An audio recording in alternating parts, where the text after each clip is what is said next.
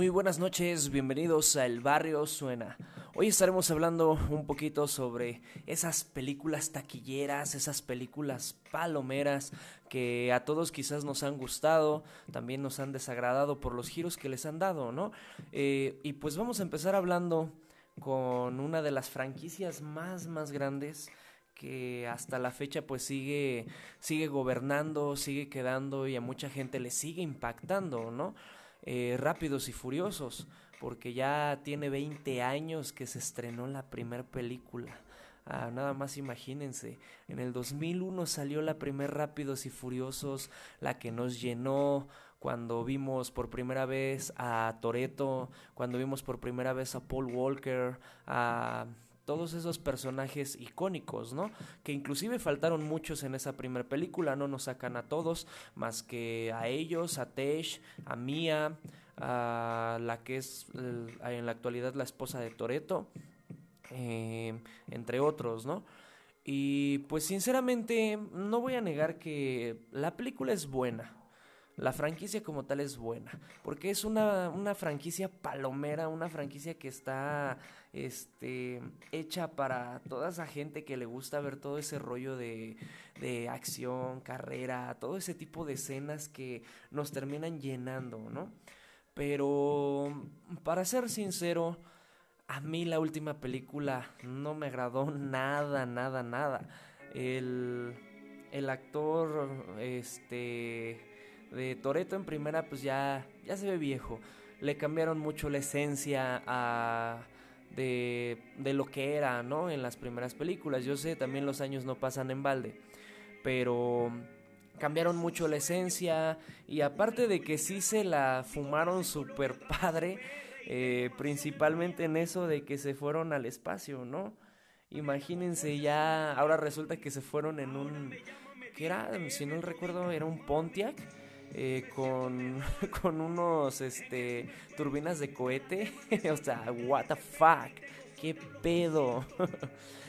Eh, estaba padre cuando la 1 se centraba nada más en las carreras clandestinas. Inclusive todavía los robos de la caja fuerte, por ejemplo en Fast Five, todavía se las paso, todavía se las compro. Rápidos y Furiosos 6 igual lo mismo. Rápidos y Furiosos 7 todavía te que lo compro. Eh, el ojo de Dios, la tecnología que puede verte en todos lados, eh, el hermano de, de Show y todo ese rollo. Todavía todo eso te lo compro pero ya la 9 sí está súper, súper, súper fumada. E inclusive el hecho de que hayan querido regresar al personaje de Han tan forzado es algo que no tiene sentido. Y no porque esté criticando la película, pero eh, si se ponen a analizar un poquito la película como tal, los que ya la vieron, los que no, pues igual vayan a ver, no, no tiene nada de malo que la vean, igual para que den ustedes su, su opinión, su punto de vista y tengan, tengan una idea concreta de lo que, de lo que yo vi, ¿no? Porque no nos, nada más nos muestran al personaje de Hank que llega, se encuentra con el personaje de Tokyo Drift y nunca nos explican cómo es que se salvó, por qué está ahí, para qué. Literalmente fue un personaje de relleno. Sí, está chulo poder volver a ver a ese personaje, porque fueron de los personajes que nos terminaron encantando junto con todos los demás, ¿no? Con toda la familia de Rápidos y Furiosos. Pero esa es una de las incongruencias. Luego, otra incongruencia, el salto del puente. Es de lo más absurdo, de lo más burdo que se puede ver. Es un puente colgante, está cayendo y resulta que todavía el carro de Toreto alcanza a subir, alcanza a llegar. Y no nada más eso, se termina enganchando a un cable de tipo grúa y termina dando una vuelta, termina dando dos, tres giros, cae bien y a nadie le pasó nada. Está bien que quieras vender a los personajes que son casi inmortales, que son los principales, porque pues obviamente este, son los que deben de seguir siempre, pero sinceramente ya perdió muchísima coherencia, mucha, mucha.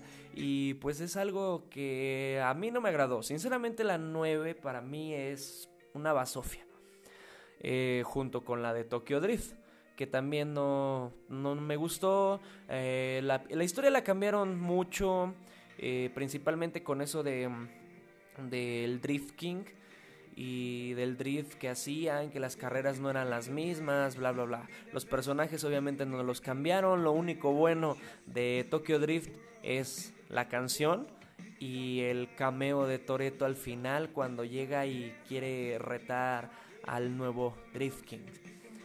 Pero fuera de ahí, en verdad, en verdad, esas, esas películas fueron malísimas. La 1 es la mejor, a mi parecer es la mejor. Y ahí va porque es la mejor. Porque en ella sí se centraban en las carreras clandestinas. El papel de Paul Walker, inclusive como el policía infiltrado, está de lujo.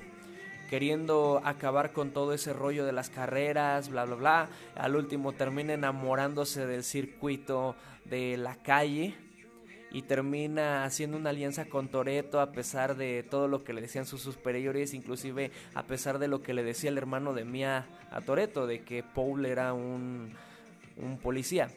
Y es, es, la mejor, inclusive el final también muy muy bueno con el con el carro de, de Toreto, el que trae el motor de fuera, que si mal no recuerdo, o bueno, yo porque he visto ese tipo de carros es un Barracuda y si no es un Charger, pero cualquiera de los dos es un lujo.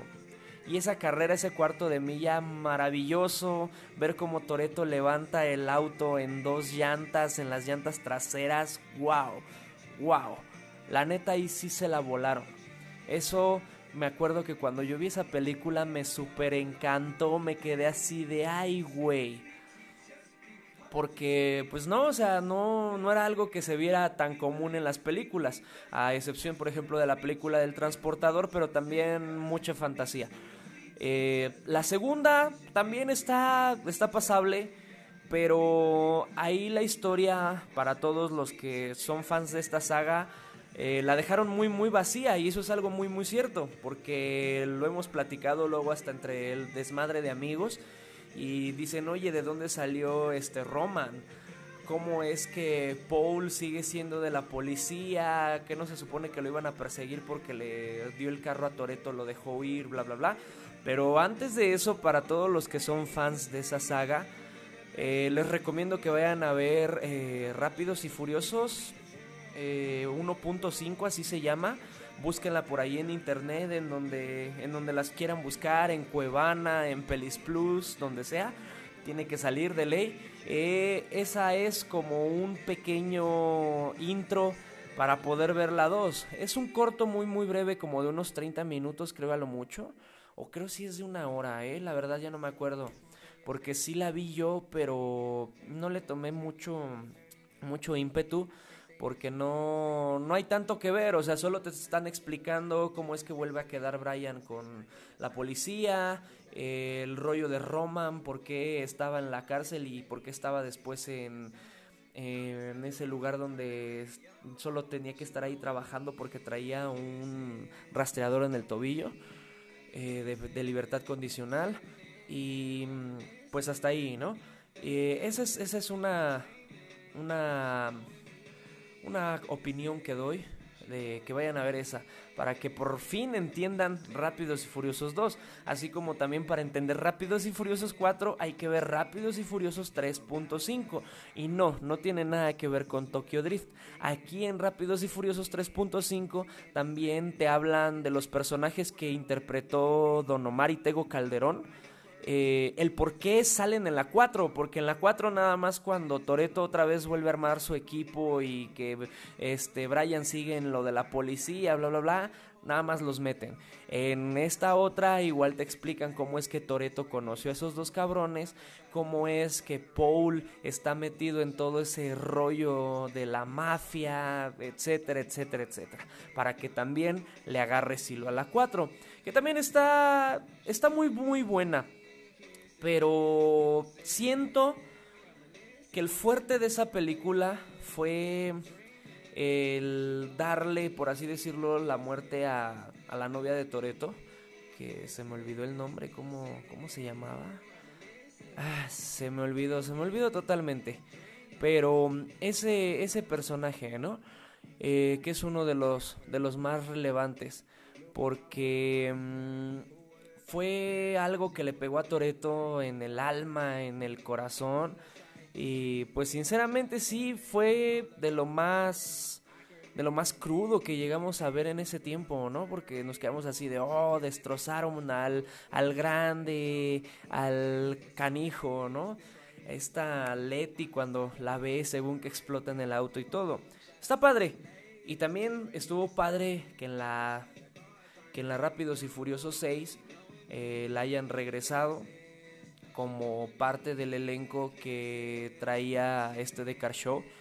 Pero como les digo, ya con Han en Rápidos y Furiosos 9 siento que quemaron ese cartucho de, de poder matar un personaje y poderlo volver a traer de la nada, sin ninguna explicación o el cómo es que sobrevivió, cosas así. Por ello también siento que Rápidos y Furiosos 9 no me llenó. Pero fuera de ahí, como les dije, las demás están buenas. Todas las que salió Paul Walker actuando también, inclusive las 7, también estuvo de lujo porque es una, una película muy muy llena de acción. Todavía lo de que avientan los carros con paracaídas y que los lanzan desde una altura para caer en una carretera donde tienen que ir por el ojo de Dios, bla bla bla. Todavía estuvo de lujo. Todavía te lo compro, todavía eso te lo compro. Pero la 8 también estuvo muy, muy, muy, pero muy, muy, muy vacía. Creo que es una de las películas también que nos dejó con ganas de más. Porque sí, estuvo de lujo que hayan puesto el personaje de Toreto como el malo. Y más porque fue en un tiempo en el que la mayoría de películas estaban sacando ese lado oscuro de sí mismas, ¿no? Entre esas Rápidos y Furiosos, entre esas otras, este, la serie también de Dragon Ball Super que nos vendió a Black Goku, eh, la película de Cars que nos vendió al Rayo McQueen destrozado en un aparatoso accidente, eh, Terminator el em, eh, qué otras más ya están y me acuerdo qué más qué más películas salieron pero todas en ese tiempo estaban muy muy muy oscuras no porque eh, los buenos se volvían malos etcétera etcétera. Y mm, fue un giro muy interesante pero lo que a mí no me pasó fue de que también duró muy poco y después nos centramos en ver solo a un Dominic Toreto frustrado que quiere regresar con su equipo y que no quiere dejarse controlar por, por Cypher. Hubiera estado de maravilla que hubieran dejado ese papel de Toreto casi hasta el final y en el final por fin poder explicarle a su equipo, ¿no? Y darnos una pelea todavía mucho más larga con su equipo, porque siento que fue muy corto y más por como nos han explicado que es Dominic Toreto y como saben sus compañeros Tesh Roman que es, porque se supone que él es el rey de las calles, ¿no? Nadie le puede ganar. Y pues, pues es una de las de las películas también que en donde empezó a decaer la la franquicia, así como Rápidos y Furiosos 9, que está también de lujo que hayan metido a John Cena como un personaje igual importante como el hermano de, de Dom. Pero igual siento que hasta las actuaciones de John Cena estuvieron un poco fofas, les faltó más interpretación y con lo que les dije que se fueron al espacio con el Pontiac y con turbinas de cohete, Está bien que entre los comentarios de las redes sociales y todo eso hubo mucho tiempo en el que se estuvo especificando, ¿no? Que, era lo que seguía Rápidos y Furiosos corriendo en el espacio contra Optimus Prime, bla, bla, bla. Y creo que al parecer el productor se fumó su churrito de mota y definitivamente dijo, pues vamos a darles a los fans, ¿no? Porque ya se nos acabaron las ideas, ya no sé qué carajos hacer, vamos a venderles un Rápidos y Furiosos en el espacio. Y pues sinceramente, o sea, siento que ya fue algo que no, que no debería de haber quedado ahí. Pero bueno, los que la vieron, Rápidos y Furiosos 9 y que les gustó, no tengo nada en contra con ustedes.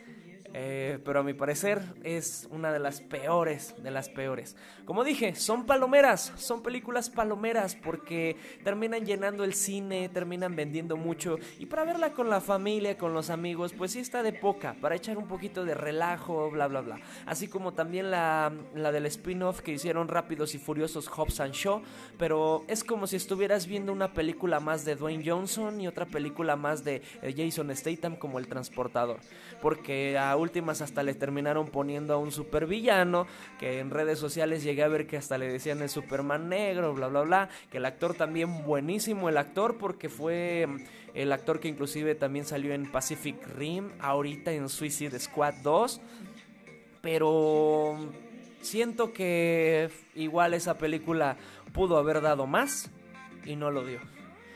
Pero bueno, esa es, esa es mi opinión de Rápidos y Furiosos. Ah, hablando de otras películas también, de, de, ese ímpetu que también fueron taquilleras, eh, creo que también están las películas de Resident Evil, muy, muy, muy diferentes a los videojuegos. Los que somos fanáticos de videojuegos, me incluyo porque me encanta ese juego. Lo jugué desde que tengo memoria, porque el primer, el primer Resident Evil que salió eh, salió creo cuando yo tenía como 10 años, que inclusive fue una de las anécdotas más graciosas que tengo porque mi papá lo jugaba en la televisión y en ese tiempo era survival horror como tal. Y sinceramente sí me espantó, me espantaron varias escenas que hasta tuve pesadillas con ese juego, pero después me hice adicto a él, no dejé de jugarlo. Y cuando salieron las películas, pues sí, las vi, eh, las actuaciones de Mila Jovovich muy muy buenas. Pero la única, la única que va concorde a la historia del juego es la 1. Porque se centran en el panal, en cómo sale el virus y ya. Y la 2, Resident Evil, donde sale Nemesis. Y eso porque sacaron a Nemesis, pero como tal no tiene nada que ver tampoco con el videojuego en donde van a Raccoon City. Porque el videojuego está muy muy extenso, tiene una historia muy muy diferente y Nemesis, uff ¡Uh, la, El mejor, el mejor de los personajes para ese videojuego. Pero en la película, eh, Nemesis, eh, Nemesis lo, lo nerfearon, lo hicieron de lo peor, lo terminaron jodiendo, jodiendo, pero como no se imaginan. Porque pudo igual dar muchísimo más eh, no solo quedarse con la interpretación de la pelea contra Mila Jovovich y que al último termina recobrando sus memorias como Max y termina este ayudando a Mila. Está padre, pero le faltó porque era un personaje muy muy explotable. Y fuera de ahí todas las demás películas, pues la historia estuvo buena eh, lo único que no me agradó de Resident Evil, la película, es por ejemplo en la 4, que le dan superpoderes al personaje de Mila, que es Alice. Eh, que resulta que ya está, tiene la habilidad para descomponer un, un, este, un satélite en el espacio con tan solo pensarlo, puede hacer que sangren los ojos de las personas con solo verlos a la cámara y cosas así, que puede controlar un lanzallamas telepáticamente para quemar todos los cuervos que estaban en el autobús escolar matando a todos los sobrevivientes. Eso fue algo muy tonto. Eh, porque entiendo que es una franquicia también ficticia, más por los videojuegos pero siento que pudieron haber dado otra explicación, una mejor explicación o inclusive un mejor giro que ese. Porque en Resident Evil 5 eh, le terminan quitando los poderes. ¿O es en el 4? Creo que sí es en el 4, porque ya no, recuerdo esas dos porque no me gustó mucho la 4. Así ah, sí fue en la 4. Ya, ya recordé que van a atacar a a todos, a todos lados con los clones de Alice y que al último este Wesker le termina poniendo según la inyección de anticuerpos, bla bla. Y pues eso también estuvo muy muy tonto porque pudieron dar otro otro sentido, ¿no? Porque en la 5 igual pierde sus poderes, están en una base subterránea rusa, terminan regresando y al final en la Casa Blanca donde se supone que está eh, la última coalición humana eh, le termina regresando sus poderes otra vez inyectándole el virus T. Y nos venden un final, un final pero tan, tan, tan chingón que para la siguiente Resident Evil nos terminamos jodiendo nosotros mismos porque ni siquiera empezó de donde terminó la otra. Eh, con, con un ejército de zombies, de voladores, de conejos mutantes gigantes, eh, atacando la Casa Blanca y todos los soldados con las llamas y todo. Hubiera estado de lujo que nos lo hubieran vendido la última, la última, la del capítulo final, desde ahí. Hubiera sido algo que hubiera inclusive roto récord. Porque yo, yo estaba esperando eso. Cuando yo vi ese final, me enamoré de esa película. Esa fue para mí mi favorita, la de donde están en la base rusa. A pesar de, de que también no explican muy bien el cómo lo de la base, bla, bla, bla. Eh, pero es sinceramente una de las más buenas porque son recreaciones de diferentes lugares del virus, nos sacan a varios personajes, nos terminan mostrando a, Alice peleando con los clones igual de sus mismos amigos, inclusive nos meten a Ada Wong que siento que Ada Wong también pudo haber sido un personaje con más relevancia, no la tuvo, al igual que Leon porque Leon es uno de los personajes que en videojuegos también es un personaje maravilloso, al igual que Barry, porque Barry salió en el primer videojuego de Resident Evil, pero en esta película también no lo vendieron como un personaje igual más de relleno, más sin relevancia. Lo único bueno fue la pistola Magnum que traía consigo. Pero fuera de ahí, eh, está rescatable la película, muy buena, más por el final, el final fue el que arrasó. Pero como les digo, o sea, también fue otra, otra película taquillera que pudo haber sido más para tantos años que lleva. Que ahorita eh, igual eh, creo es, había escuchado que iban a sacar nuevas películas de Resident Evil, pero ya sin que actuara Mila Jovovich. Esperemos que estén buenas y más porque se supone que dijeron que iban a ser películas basadas en los videojuegos. Esperemos que si sean basadas en los videojuegos sean buenísimas. Si no, va a ser otra basura que también a los fans los va a mantener decepcionados. Otras películas taquilleras también de las que mm, eh, quiero hablar hoy es de todo el universo cinematográfico de Marvel que es una... También son películas buenas a pesar de que no tienen nada que ver con los cómics. Igual también soy fan de los cómics a morir, tanto de DC como de Marvel. Porque son historias muy muy diferentes eh, y cada quien se complementa con su manera de redacción de manera wow.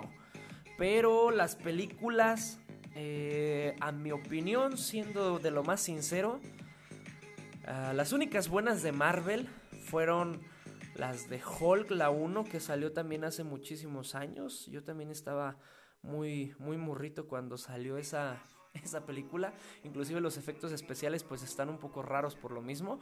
Después la que le siguió, la del increíble Hulk con este Edward Norton, que también una actuación, wow, Edward Norton.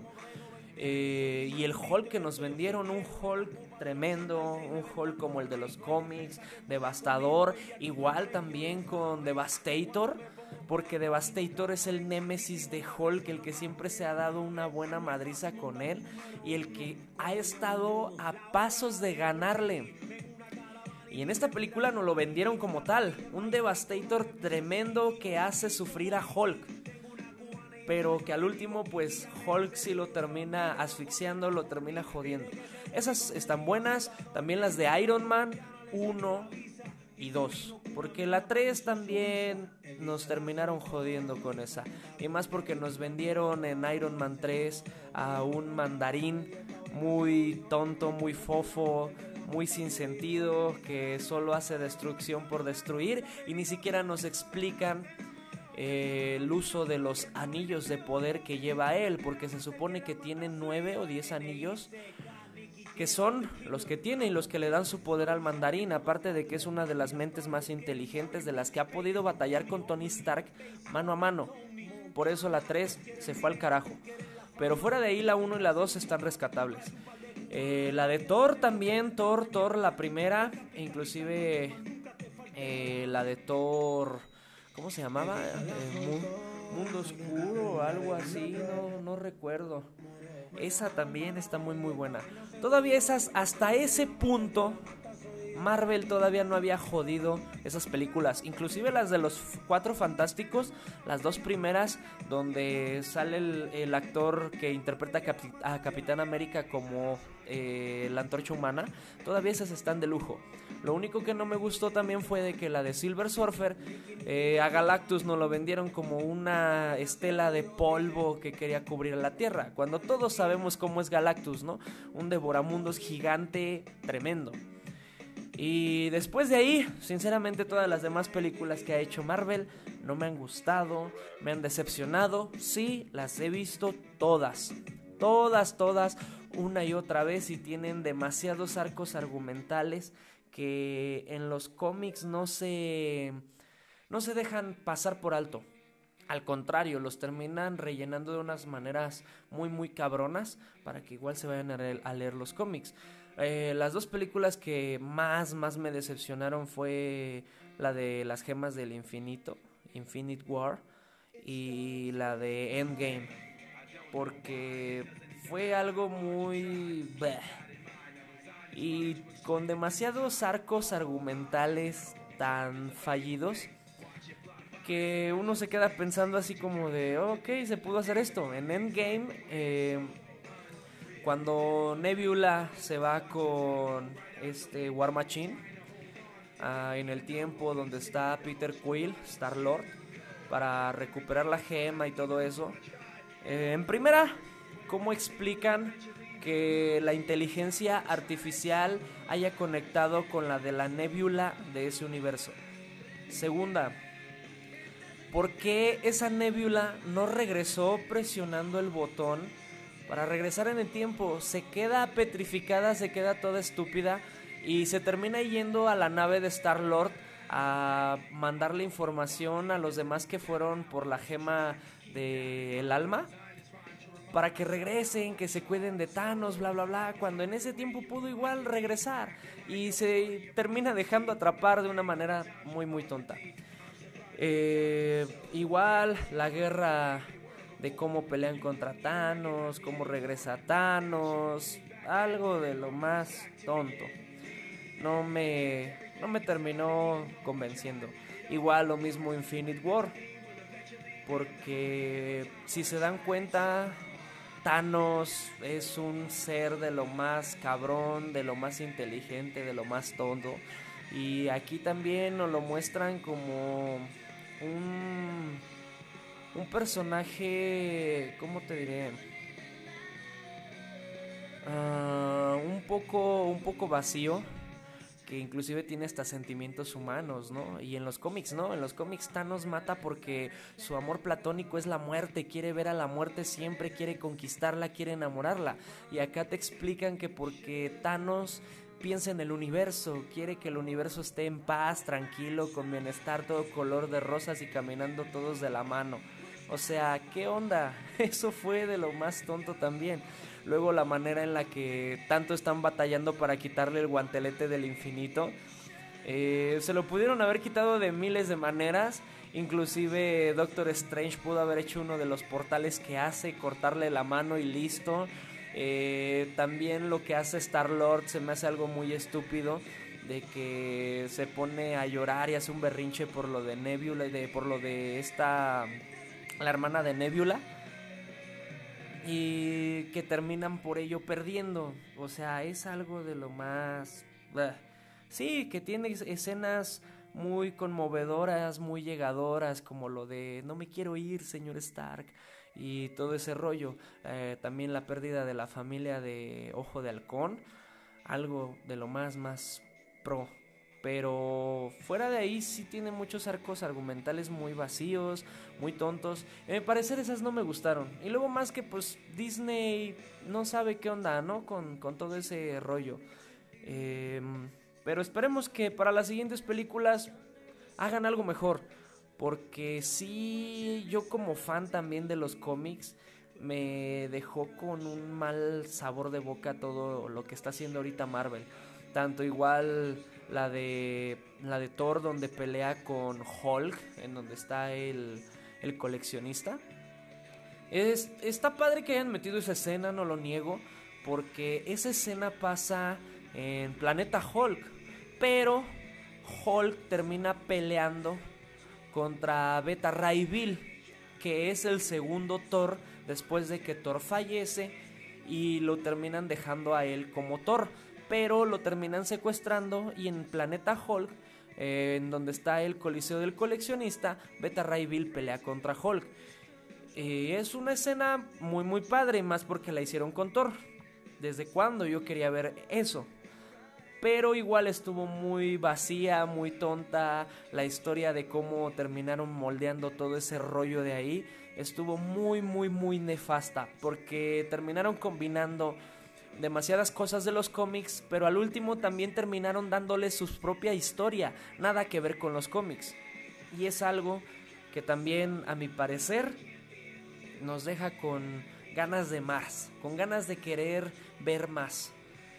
Las películas que siendo sincero me encantaron y que es así no tienen ningún fallo porque pues es él, Deadpool. Y más porque Ryan Reynolds supo darle la esencia de Deadpool a Deadpool. Porque en los cómics es irreverente, rompe la cuarta pared, es de lo peor, es sarcástico, es un antihéroe que todos amamos, que todos adoramos, sus chistes, tanto negros como humor crudo, rígido, más burlándose tanto de la franquicia de X-Men como, como de todas las demás franquicias. Deadpool, mis respetos y mis reverencias. Porque Deadpool terminaron haciéndola súper, súper padre a pesar de que es una historia muy diferente a las de Deadpool. Esa sí no tiene nada que ver con los cómics. Pero como Ryan Reynolds tiene la esencia de Deadpool, esa misma irreverencia, supo que la gente entrara junto con Deadpool en el papel. Y todo queda de lujo. O sea, es de las películas que en verdad es así, me dejaron un buen sabor de boca. Y esperemos que haya una tercera de Deadpool, porque es una maravilla ese personaje. No como cuando hizo Linterna Verde, que también fue de lo peor, más con su traje de CGI. Pero igual que en Deadpool 1 terminó burlándose de eso mismo. Y está de lujo, porque como, dijo, como digo, eh, Deadpool siempre ha roto la cuarta pared y siempre ha sido un personaje tan irreverente en los cómics. Así que vayan a leer esos cómics también, porque son unas historias wow que siempre nos han dejado con, con ganas de seguir leyendo y leyendo, leyendo y esperando el siguiente tomo que se estrena y el siguiente y el siguiente. Por ello es que creo que esas películas sí merecen seguir estando en el top. Pero igual son, son taquilleras, son palomeras, todas las películas que he dicho, que hay muchísimas, muchísimas más, ¿verdad? Que, que son taquilleras y que mucha gente quiere ver y que también mucha gente ha visto, pero por el momento son, son de las que puedo dar mi opinión, que las he visto todas, todas sin excepción, más de una vez, no lo voy a negar, pero también porque les busco el, lado, el lado bueno, el lado malo. Como dije, las de Marvel no me llenan, Rápidos y Furiosos las dos últimas, un asco. Deadpool, una joya, pero son son cosas que imagino que a todos nos ha pasado, que hemos ido al cine y que hemos estado con esa emoción al ver a la película o inclusive nos hemos quedado con esa tristeza de, oye, yo esperaba más, oye, ¿qué hicieron con la saga? ¿Qué hicieron con todo esto? ¿No? Y pues es algo, es algo que hoy quise dejar en este breve podcast. Que se lo pasen todos de lujo, estupenda noche, estupendo día, estupenda tarde, a la hora que nos estés escuchando. Esto ha sido El Barrio Suena, nos vemos el siguiente fin para más. y por eso se dio, como ya me caí, ya no tengo miedo. Que venga lo que venga, me siento un ganador. NI